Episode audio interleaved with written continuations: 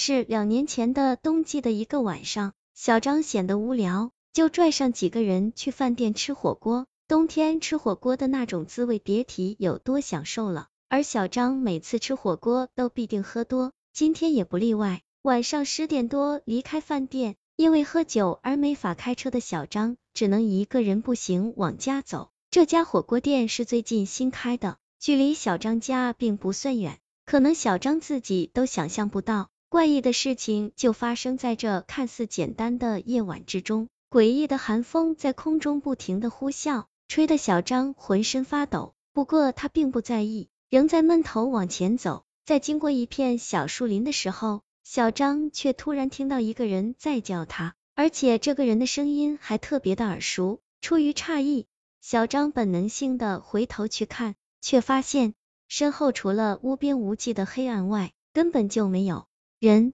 那刚才的声音又是从哪传来的呢？并没有多想，此时的小张继续向前走。可走了没几步，小张则再度听到那个诡异的声音竟从身后传来，随即立刻转身，却仍然没有看到人影。本以为怪事不会发生，可谁知就在小张把脑袋扭回来的时候，却突然看到在自己的面前竟不知何时站着一个男人。因为对方穿了一身黑衣服，所以在这夜幕之下，小张根本看不清他的轮廓。你怎么才回家？小张可以百分之百的确定，这个说话的声音就是一直在后面叫自己的那个，所以现在的小张赶忙仔细观察，却赫然发现这不是自己老爸吗？爸，你怎么来了？你不是在老家吗？咋突然跑过来也不和我说一声？你是一个人来的？我妈来了吗？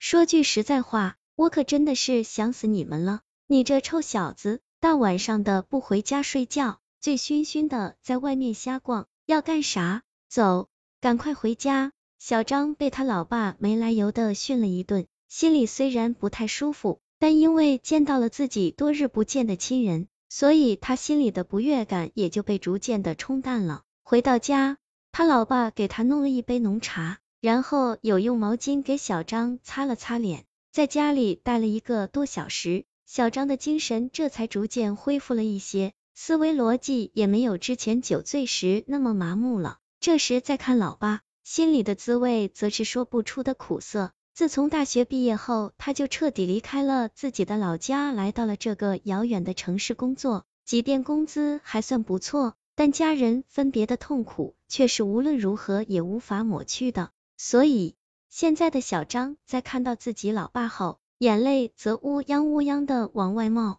就像是拧开了水龙头，而他爸现在也是拿纸给小张擦了擦眼泪。好了，别哭了，大小伙子没事就哭，成何体统？男儿有泪不轻弹，这点道理都不明白，赶紧稳定一下你自己的情绪。等一下，爸还有重要的事情要和你讲。听了这话，小张则赶忙压制了一下自己的情绪，随后静静的听老爸讲了起来。爸这次来呢？主要是想让你这臭小子给爸买上一件干净衣服穿。买衣服？说实在的，老爸这话还真的是让他诧异的很。大老远的从老家跑到这里，不说别的，就光飞机票恐怕都够买好几身像样的衣服了。而老爸平日里向来省吃俭用，这点最基础的道理不可能不知道。既然如此，那老爸说这话又是什么意思呢？爸。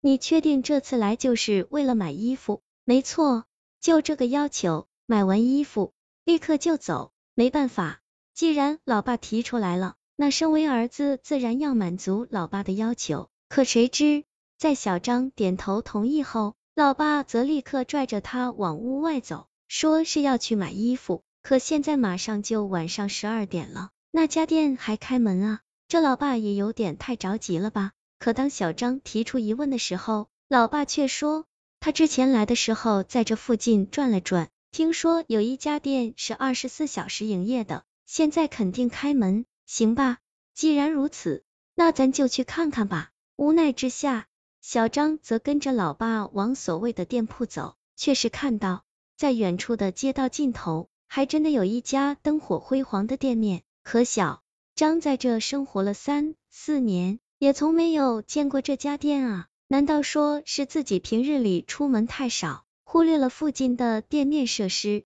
诧异之间，老爸却已经走进店面去挑选衣服，而小张则紧随其后。能看到，这家店面简直就是一个大型的购物超市，里面不仅有所谓的衣服，还有零食、电器、书籍等等，基本上已经囊括了人的衣食住行和吃喝玩乐。这么全面的一家店，自己平时居然没有注意到，真的是有够丢人的。而此时的老爸也已经拿着挑好的衣服走了过来，儿子，你看这件怎么样？嗯，不错，还别说，老爸，一年不见，你这审美有所提升啊，跟上时代的潮流了。听了小张的话，老爸先是一笑，随后则低声回应：“你小子就知道贫嘴，有这。”